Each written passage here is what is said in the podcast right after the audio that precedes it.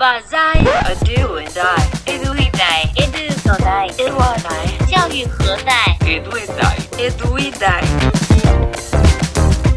Olá pessoal, tudo bem? Aqui é o Edu. Olá pessoal, tudo bem? Aqui é a Dai.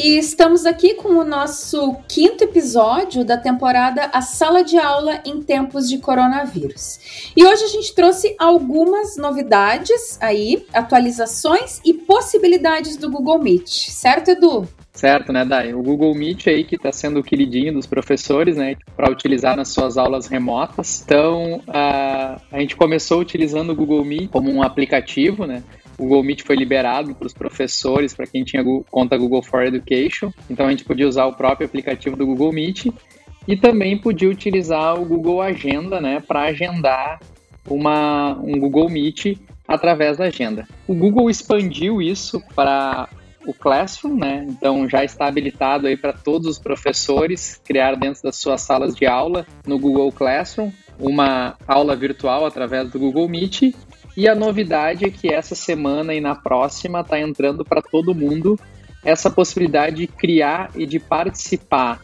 de uma aula virtual através do Google Meet, através do Gmail, né, Dai? Vai ficar ali no cantinho esquerdo, assim como o Hangouts antigo já ficava, né, Edu? Então, para quem já tinha aquele o seu Hangouts ali e entrava direto pelo Gmail, ele vai ficar ali no mesmo lugar. A gente já teve a oportunidade de ver aí em alguns lugares que já foram liberados em versões de teste, até mesmo lá no suporte do Google. E ele está ali super fácil com duas possibilidades de utilização. Uma delas é a criação de um novo Meet, né? Chamar alguém para um Meet. E a segunda opção, a de entrar em um Meet que já existe, certo? Isso, isso, Dai. A criação do Meet é bem simples. Tu vai clicar no criar o Meet ele já vai diretamente abrir aquela janela para te entrar numa videochamada, tu vai clicar em participar e já vai estar tá participando dela para te participar, tu clica, ele vai te abrir aquela tela para te colocar o código, né? Aquele código que ele gera, que normalmente são três ou quatro letras seguida de um traço, três ou quatro letras seguida de um traço, três ou quatro letras. Os alunos digitam aquilo ali e já entram junto contigo uh, na videochamada. Olha, eu vou dar a minha opinião, particularmente, eu gostei muito da, do formato lá dentro do Google Sala de Aulas, sabe? Porque daí já tá lá o link da turma, não tem que ficar criando no, na agenda, enfim, tem os seus prós e contras aí, mas eu, eu gostei bastante do, do link lá dentro do Google Sala de Aulas. É daí, eu já sou, eu já gostei mais na agenda, sabe? Para mim a agenda funciona muito bem. Eu crio ali na agenda. Eu, na verdade, eu criei a primeira vez, já coloquei os alunos como convidados, daquele evento né, na agenda e depois eu só vou naquela opção de duplicar o evento e vou criando as próximas aulas, porque daí os alunos já estão convidados, já está todo mundo ali, fica bem simples de, de, de convidar. E eu gosto muito da agenda porque tem a questão da confirmação, né, do aceite do aluno. Ele vai lá e marca que vai participar. Então eu gosto disso. Eu gosto, então é legal que tem para todo mundo, né? Tem, era assim que eu utilizava antes. E além disso, eu tinha feito uma URL encurtada que eu disponibilizava lá no mural do Classroom, eu já deixava lá. Mas eu gostei, gostei bastante agora desse novo formato lá direto no Classroom. Acho que vai ajudar bastante. E aí entrou também, daí, só para falar um pouquinho ali das novidades aí do, do Google Meet mesmo. Teve duas novidades que estão entrando também, para alguns já está liberado, para outros deve entrar nessa semana ou na próxima, que é a questão do, do áudio, né? Muita gente reclamando que quando fazia uma videochamada com os alunos não conseguia passar um vídeo do YouTube porque o áudio não, não ia. Então agora lá na parte de, de apresentação, lá onde a gente escolhe a tela que a gente quer apresentar, entrou um recurso novo que é a possibilidade de tu compartilhar tela com áudio. E aí ele lista para ti todas as tuas abas do Chrome que estão abertas, e se numa delas tiver com um vídeo do YouTube aberto, tu seleciona ela que ele vai compartilhar esse essa aba com inclusive com o áudio. Então é uma, uma facilidade de passar áudios do YouTube para os seus alunos que para alguns funcionavam, para outros não. Então isso agora vai entrar como recurso dentro do Google Meet também. Não apareceu comigo, mas eu já tive em algumas orientações de colegas que apareceu.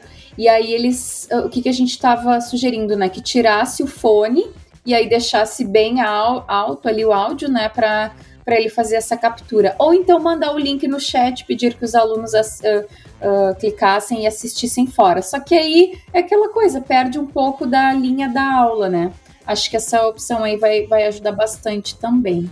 E outra funcionalidade também que o Google está disponibilizando no Google Meet é ali nas opções de layout.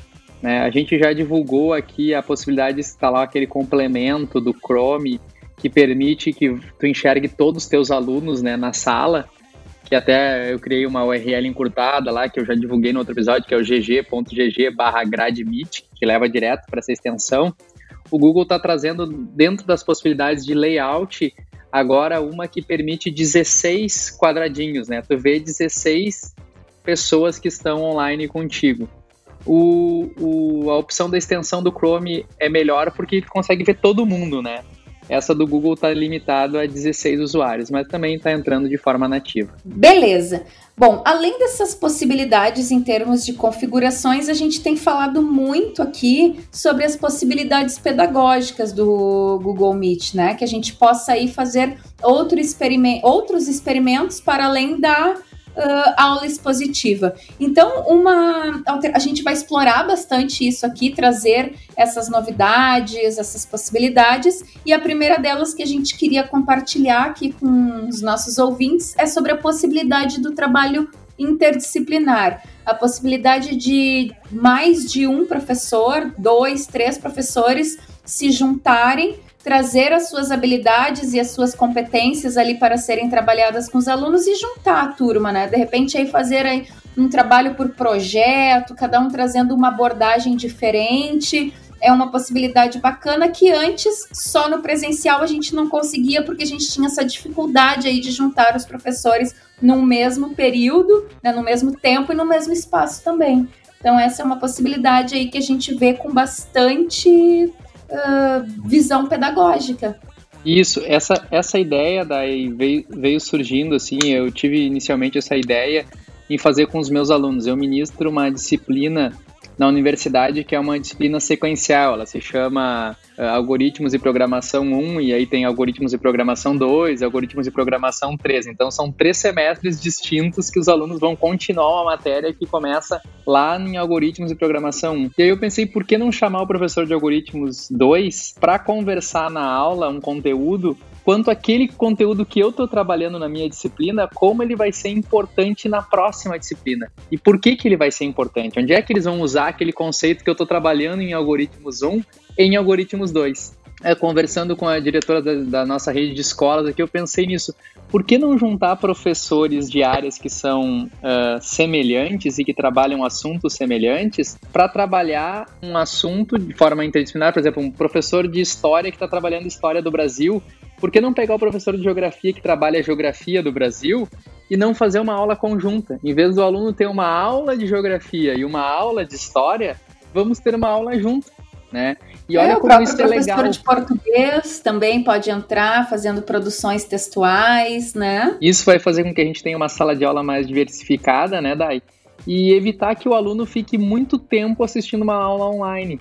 Porque se a gente pode pegar três professores e juntar em uma hora de aula, por que fazer três horas de aula, uma com cada professor, né? Acho que essa ideia é bem legal e eu acho que os alunos vão gostar muito disso. É, porque na verdade, assim, ó, uh, além disso, além desse tempo, a gente também tá otimizando esse trabalho, porque por que, que a gente vai ficar fazendo um monte de trabalhos picotadinhos né, divididos ali, cada um na sua área, ao invés de a gente fazer um grande trabalho mais rico, mais complexo e sim desenvolvendo essas competências do estudante. Lá na minha sala, esse semestre, eu estou fazendo uma disciplina de cultura digital. E, enfim, né, a gente começou toda essa discussão a disciplina começou antes desse momento aí que a gente está vivendo de pandemia e tal, tal, tal. Então a gente discutia assim sobre como que as tecnologias digitais podem auxiliar na vida das pessoas, na resolução de problemas. Inclusive a gente faz, fez muita relação com as ODSs. E aí agora, o que, que os alunos estão fazendo? Eles estão criando projetos uh, de impacto mesmo, né? Como que as tecnologias podem resol resolver, ajudar a resolver os problemas do dia a dia, da comunidade, da sociedade. E assim, não precisa ser os, os problemas do mundo, mas da sua comunidade. E aí eu tenho uma colega que é da administração, e nesse, nessa minha disciplina eu tenho alunos do curso de administração e pedagogia.